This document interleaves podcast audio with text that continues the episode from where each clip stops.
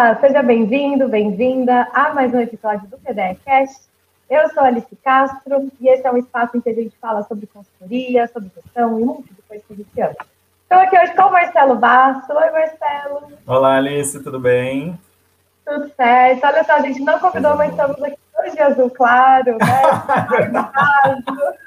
Verdade. Mesmo tom ainda, né? Um azulzinho bebê para deixar, deixar a quinta leve, né? Exatamente, para um dia leve.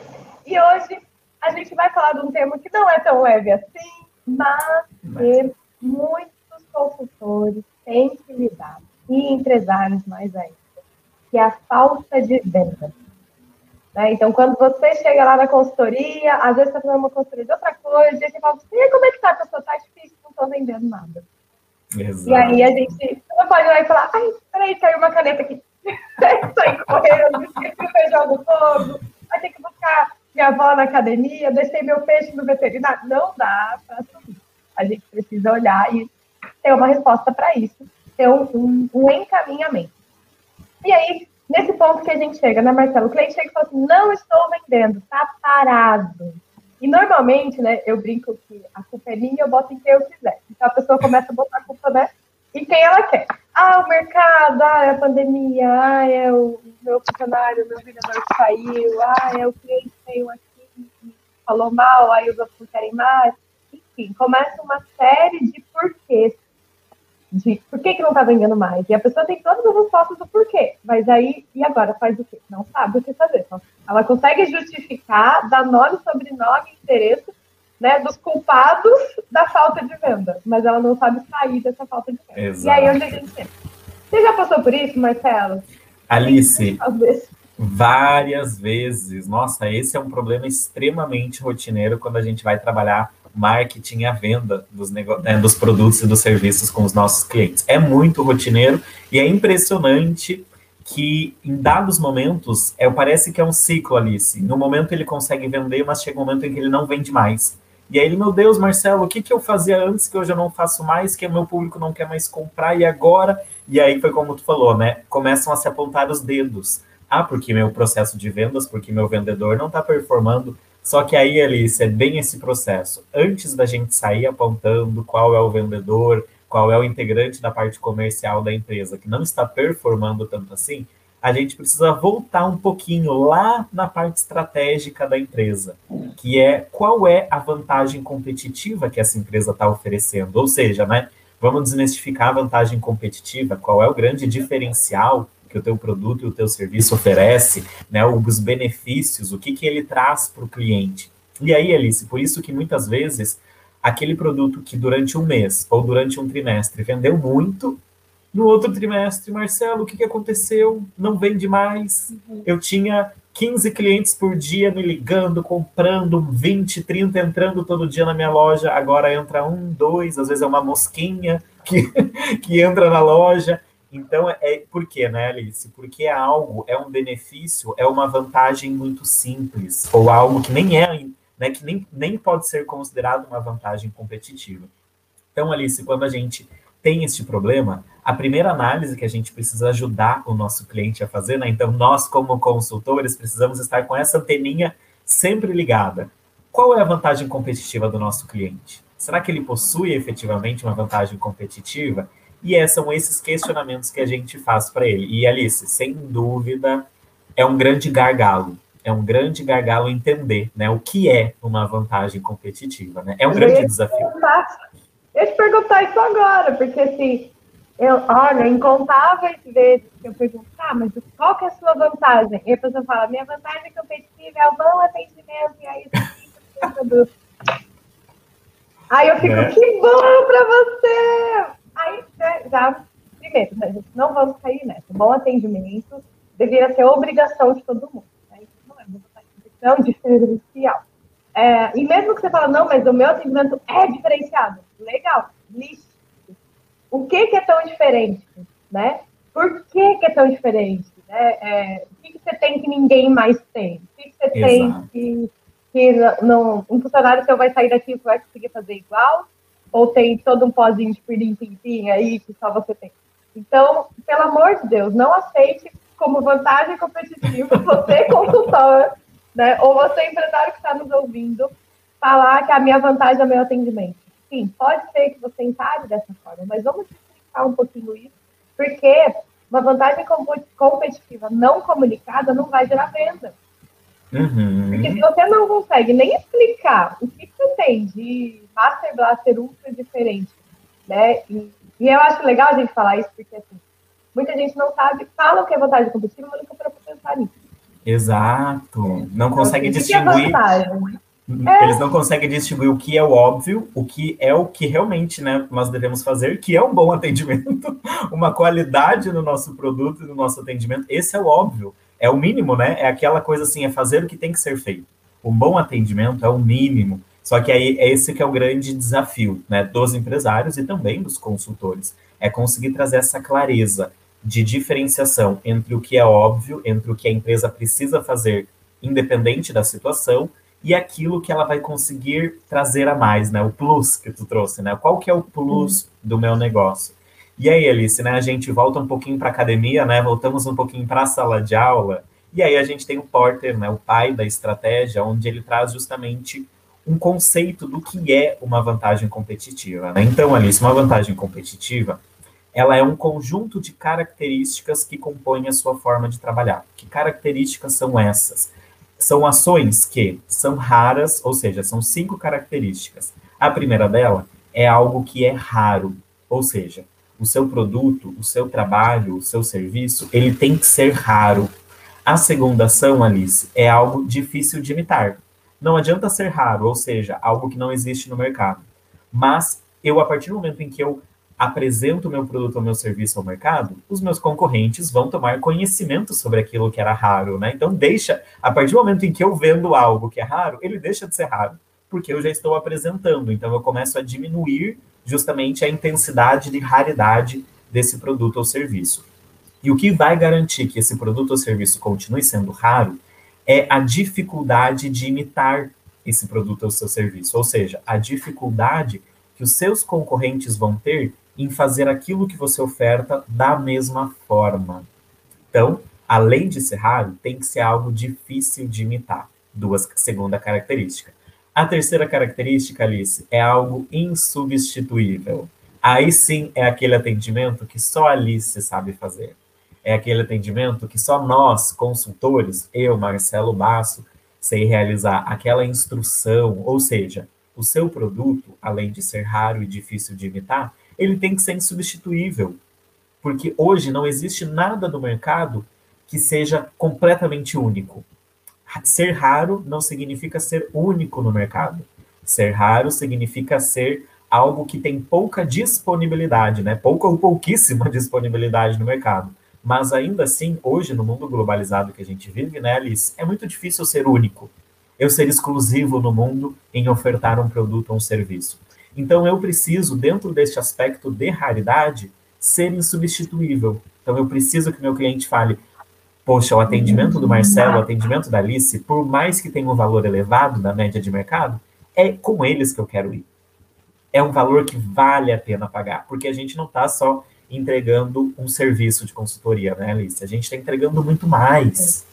Né? Então, a gente precisa pensar, levar para o nosso cliente também essa clareza.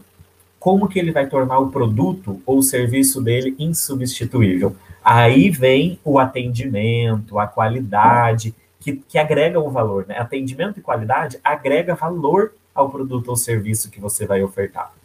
Quarta característica, ser replicável.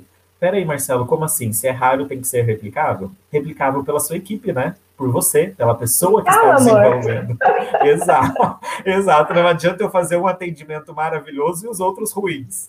Ou seja, um teve vantagem competitiva, né? Um produto, um serviço foi entregue com vantagem competitiva. Mas e os outros? Então, eu preciso fazer a minha receita de bolo e ser uma receita de bolo que eu consiga replicar várias vezes, porque eu sei o passo a passo que vai garantir a vantagem competitiva.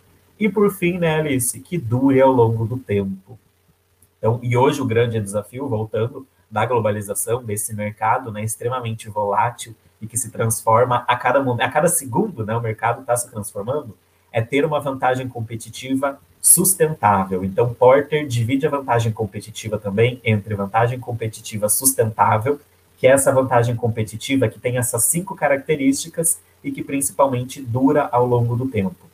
Ai, Marcelo, Alice, então o meu cliente conseguiu fazer um produto um serviço raro, difícil de imitar, irreplicável. Insubstituível não é tanto assim.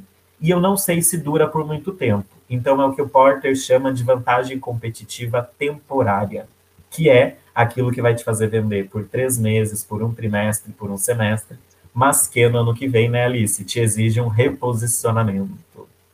Então, o primeiro ponto é analisar se o produto ou serviço possui essas cinco características. E são essas cinco características que nos tornam aí, né, os the bests of the bests do mercado, né? E é, outra coisa que eu vejo também, essa característica do produto, da vantagem competitiva, né, que é você estar, a vantagem, o termo vantagem quer dizer estar à frente, né? Isso. Então a gente usa, vê muito isso, por exemplo, no esporte, né? Tem coisa no vôlei, né? Tem coisa que é posta, coisa que é vantagem. Então, é um, um, estar um passo à frente do seu concorrente, por isso vantagem na, né, na competição. E, e, eu lembro uma vez, você falou da, de voltar para a academia, eu me lembrei de uma explicação sobre produto, que né, a caneta. O que, que a caneta tem que fazer? No mínimo. Escrever minimamente escrevendo. Né? Então, assim, às vezes as pessoas falam, ai, a minha vantagem é que a minha caneta escreve. Você fala, tipo, toda caneta escreve. Então, às vezes as pessoas, elas trazem como vantagem uma coisa que é uma característica da função do produto. Uhum. Então, é importante que nessa descrição também a pessoa pare para descrever todas as funções, as funcionalidades, né? Para que, que existe o seu produto, o que, que ele faz. E aí, nessa funcionalidade, você pode diferenciar. Tipo, a minha caneta escreve, mas ela escreve com glitter. Ela escreve, uhum. mas ela tem uhum. cheirinho. Ela escreve. Quando escreve, a ponta é fina e essa letra fica mais bonita. Então, é, ajuda também você a fazer isso. Né? Lista as características de transformação do seu produto, do seu serviço, qual é o benefício que ele gera para o cliente. E nessa listagem, você vai adaptando. Então, você vai dizendo, poxa, ela escreve, mas escreve mais suave, porque ela conta não sei o Ela escreve, mas na hora que você segura, tem um acolchoadinho que não vai criar aquele calo da escrita. Eu tenho calo de escrita, né? Eu copiando na escola, copiando a lousa. Exato. Então, assim, aí tem as canetinhas, ó, as minhas nenhuma tem coisinha para calo de escrita. Eu tô aqui ferrado com o meu calo. E escrevo bastante. Mas, assim, percebe que são coisas que, quando você está difícil de encontrar, né, é, estrategicamente, volta para o pequenininho e olha o que você faz. Uhum. Então, no caso da consultoria, né, é como que é a sua consultoria? Conta um pouquinho do processo, que vai te ajudar até a tornar replicável, né?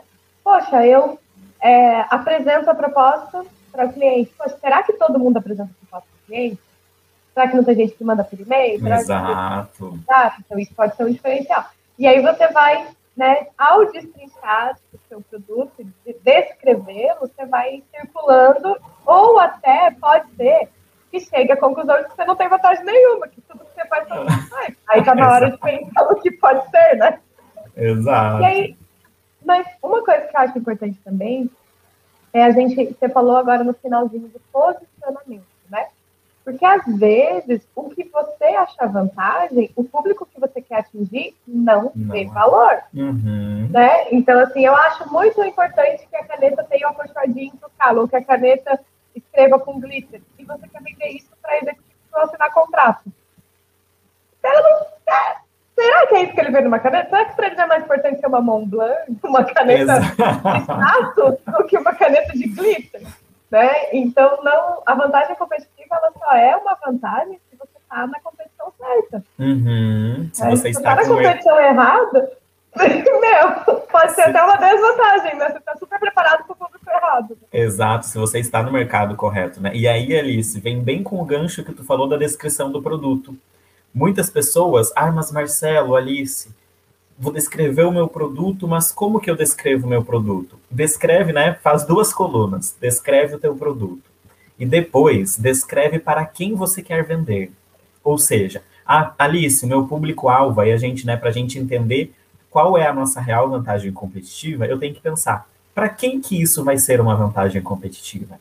Quem é o público o potencial cliente, quem é a persona que eu vou atender e que realmente vai conseguir perceber a vantagem competitiva do meu negócio. Então, é errado a gente pensar que todas as pessoas vão ter clareza sobre a vantagem competitiva do meu negócio. Não, porque a vantagem competitiva, ela atende a necessidades pontuais de algumas pessoas. Então, limitar essa vantagem competitiva para um determinado público é a melhor forma de você conseguir superar os problemas nas suas vendas. Mas, Marcelo, Alice, assim a gente vai estar limitando o nosso mercado?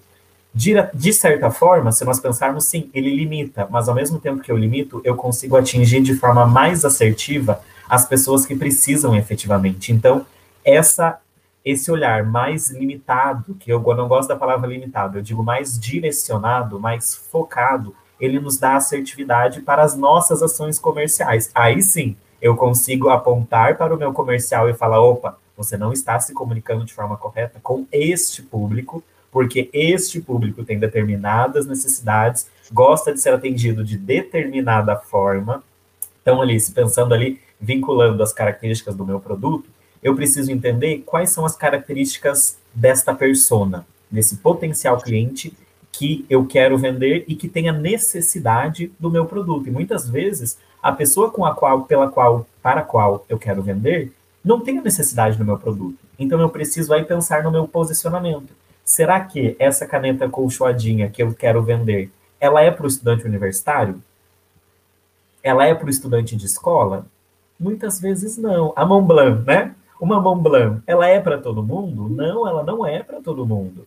Então eu preciso justamente me posicionar de forma que eu consiga atingir este perfil de profissional que quer uma caneta que vai lhe trazer, além de uma facilidade da escrita, uma ponta fina e uma escrita macia, um status, né, Alice? algo assim que, meu Deus, olha que linda a caneta dele.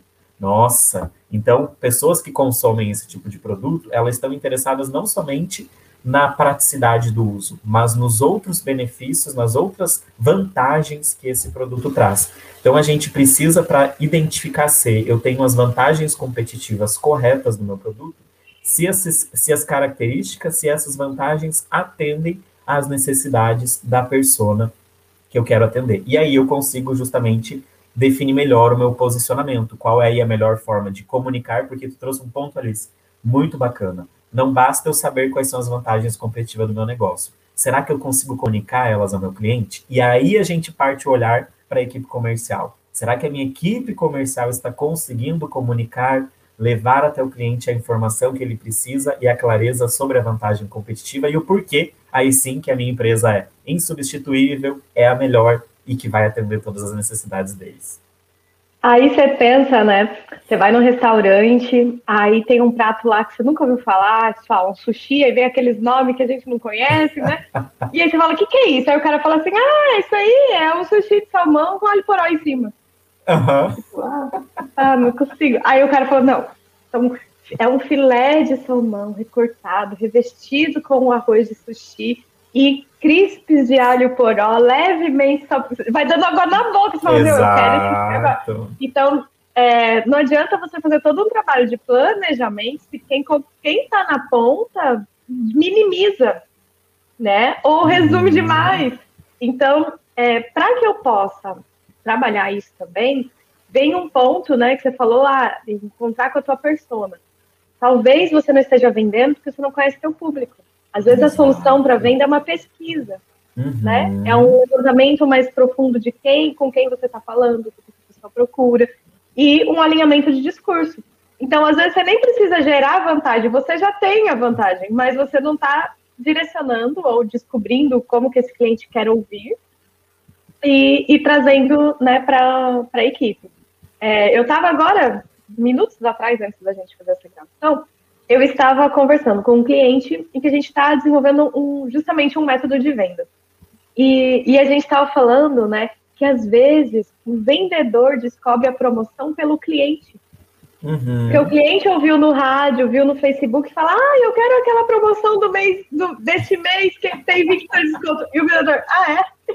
promoção é? Então, assim, às vezes a pessoa fez tudo bonitinho estrategicamente, né? Definiu o planejamento, entendeu a persona, comunicou, mas ali no tete a tete, no olho no olho, no atendimento, E aí vem me dizer que o atendimento é diferencial, se quem está atendendo nem sabe quais são os diferenciais comunicar, né? não sabe promoção, não sabe se é, fazer aquela venda consultiva, né, de entender realmente o que o cliente quer e direcionar o produto ou uhum. serviço para ele. Então, passa também, né, a queda de vendas passa fortemente por pesquisa de mercado e por treinamento de pessoas. Exato. É, o, a, o, atendimento, a venda consultiva, hoje é algo que não é uma não, não, não, necessariamente uma vantagem competitiva, mas justamente auxilia a gente a se diferenciar, né? Nos coloca numa posição de, de, de vantagem, né? Numa posição além, justamente por causa disso. Porque quando a gente faz um atendimento, uma venda mais consultiva, a gente consegue trabalhar com as necessidades do cliente e comunicar as características do nosso produto alinhada a essas necessidades específicas. Posso contar um caso? Pode. Fui eu, fui eu e o meu marido comprarmos um carro. Ai, vamos trocar de carro, não sei o quê. Aí a gente chegou lá. Uh, eu, ele, eu estava grávida da situação, barrigão. E aí a gente chegou e a pessoa chegou e falou assim: Oi, tudo bem? Ah, a gente tá querendo olhar um carro. Daí a pergunta dele: duas ou quatro portas? Aí eu já pensei, não é muito inteligente o homem, né? Porque como é que. Mas tudo bem. Aí, aí o meu esposo é quatro portas, né? Bastava ver, ver a, necess... a atenção ao cliente, né? Bastava olhar para o cliente. Era só ver a minha. Bom, mas é que assim, vai, tem gente que prefere não, não, não presumir. Tudo bem, fez essa pergunta. Aí ele, então tá bom, vou mostrar pra vocês. E ele nos levou num carro que era um carro de, de. Como é que eu posso dizer isso? Um carro de playboyzinho, sabe? Uhum. Rebaixado, cross não sei o quê, e que tinha farol de xenol, não sei do quê. e eu olhando aquele carro assim, porque ele chega de zero a tanto e tanto segundos. E ele só falando pro meu marido. Tipo. Né? E eu assim, né? Já com aquela cara de não estou gostando desse atendimento. é, ninguém me olha. E ele, e aí ele mostrando o carro, não sei o que, não sei o que. E meu marido com aquela cara de, pô, carro bacana, né? Carro legal. Né? assim, Aí mostrou, falou, me só falou aquele carro. E aí eu peguei, deixei os dois namorando, né? E fui andar pelo pátio para olhar carros que efetivamente estavam de acordo com o que. Né, As necessidades da família, né? Exato. E aí, aí no fim, né, uma hora, acho que o meu esposo cansou também do homem empurrando aquele carro. Ele falou, não, a gente queria um carro talvez um pouco mais espaçoso, um pouco mais alto, assim, com uma suspensão, né, que não não tão seca, com mais estabilidade. Tipo, e aí começou a passar a lista do que a gente queria pro vendedor, porque o homem nem se deu o trabalho de perguntar. Uhum. É, eu sei que assim, aí depois o cara, ah, tá, daí tem esse aqui, não sei o quê. E, enfim, não compramos, né? Não, não foi lá que, que compramos o carro. Mas a gente saiu de lá e eu, primeiro, eu fiquei muito brava com esse atendimento. Tá perdendo meu tempo aqui, oferecendo uma coisa que não perguntou nada do que a gente queria. A única pergunta foi essa, quantidade de portas. E ele foi empolgadaço vender uma coisa que ele gostava. Uhum. Porque é, né, a, na minha percepção, né, que pelo visto sou mais consultiva que ele, né, é, pela idade, pela, pela forma com que ele falava, talvez seja o carro dos sonhos dele. Exato. Ele queria ter aquele carro, né, um carro esportivo, que não sei o que, que mas não era o carro dos sonhos da nossa família. Então, às vezes, o treinamento em vendas não é só treinar sobre o produto, mas explicar que o cara tem que se colocar no lugar do cliente e realmente permitir que o cliente fale o que ele está buscando. Porque uhum. a venda consultiva, ela é sobre isso, né? É sobre você consultar o cliente e ajudar que o cliente te consulte para encontrar o melhor para ele. Uma abordagem então, é bem é né? É, porque tem gente que fala assim, ah, mas tem um fit cultural, porque eu, os meus funcionários amam os meus produtos, mas quem tem que amar o seu produto é o seu cliente, o seu funcionário tem que saber explicar, né? Então, assim, isso foi uma situação que eu fiquei atônita, que eu falei, cara, se esse, sim, se entrar mais três, quatro famílias, esse cara tá ferrado de, de meta de venda, porque ele não vai vender, uhum, ele só sabe vender um carro, os outros ele não sabia nem explicar. E aí então, pode é ser. É bem um... cuidado pode ser um produto com a melhor vantagem competitiva possível, né? Bem isso. Pode ser o melhor carro de corrida, melhor carro esportivo do mundo. Porém, não atende à necessidade do cliente. Então, opa, peraí, escutativa para entender, sim, qual é o meu, de, de todos os meus produtos, qual é o melhor para esse cliente. E aí sim ele traz, né? Imagina, se durante essa uma hora toda, ó, então esse carro é alto, seguro, tem estabilidade, tem um motor bom, mas não alcança uma velocidade tão rápida assim, mas pressupondo né, que vai ter crianças no banco de trás, ou seja, o cuidado com a velocidade vai ser redobrado, né? Travas elétricas nas portas traseiras. Opa, peraí, já, agora sim. Né? Agora ah, né? Local para colocar DVD atrás nos bancos traseiros, para as crianças assistirem durante uma viagem. Opa, agora. Porque a gente começa a imaginar, né? O cliente começa a se imaginar usando aquele produto. Exato. Né? É o dar a água na boca. Então, assim, é, muitas. Não, essa a vantagem competitiva, ela é direcionada o cliente. Então, às vezes, você tem mais de um perfil de cliente que vai uhum. entrar na loja, como é o caso de uma concessionária. Né? E aí, se a gente for avançar, você tem os outros P's também, né? Isso. Será que você está no lugar certo? Tipo, é uma concessionária num bairro super familiar. Será que vai ter muita gente querendo comprar o tipo de carro esportivo? Né? Será que não é melhor? Até na vitrine você já expor SUV, né? uhum. né? Carros mais família e deixar esses esportivos lá pro, quando o homem foi, enquanto a mulher olha o carro que eles vão comprar o homem baba no outro, mas vão comprar e, aquele ali. E, antes, e antes da pergunta, né, Alice, quantas portas, é qual que seria a finalidade do veículo, não é? É para estrada? É para cidade? É para viagem?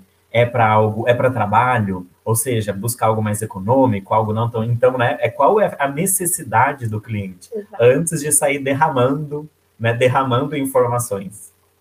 Então, assim, a gente resume, né? Não está vendendo, começa a fazer as perguntas certas. A pergunta certa do seu cliente, o que ele quer, a pergunta certa de o que, que seu produto tem de diferente, e ensinar a sua equipe a né, ser uma equipe questionadora e conhecer o produto. Marcelo, ai, adorei o bate-papo, obrigada. Eu que Tem alguma coisa que você quer adicionar, complementar? Não, Alice, é exatamente isso. Né? Acho que com o teu exemplo a gente também encerra com a questão da escutativa. Não adianta nós fazermos um trabalho interno de mapeamento, pesquisa de mercado, análise de mercado, se eu não conseguir repassar isso para a equipe. Então, esse estudo é importantíssimo, mas a tua equipe também precisa estar preparada. Então, ela preparada e com esta habilidade de escutativa e levantamento da necessidade dos clientes, aí, sem dúvida, as vendas vão né, ao, ao, ao, aos céus. Que maravilha! Então tá certo. Obrigada, Marcelo, por mais esse PBcast. Se você que está nos ouvindo ou nos assistindo gostou, tem mais de onde veio esse, no Spotify, no YouTube. Né? A gente já está na nossa segunda temporada está muito bacana. Seja sempre bem-vindo. E se também tiver sugestões de temas, você pode deixar seu comentário aqui ou mandar uma direct para a gente também no Instagram, arroba performance de excelência, que a gente vai gravar com alegria, né? Tudo que vocês é, precisam, estão buscando de mais conteúdo aqui. Tá bem? Obrigada, Marcelo. Até a próxima. Obrigado, Alice. tchau, tchau. tchau. Até mais.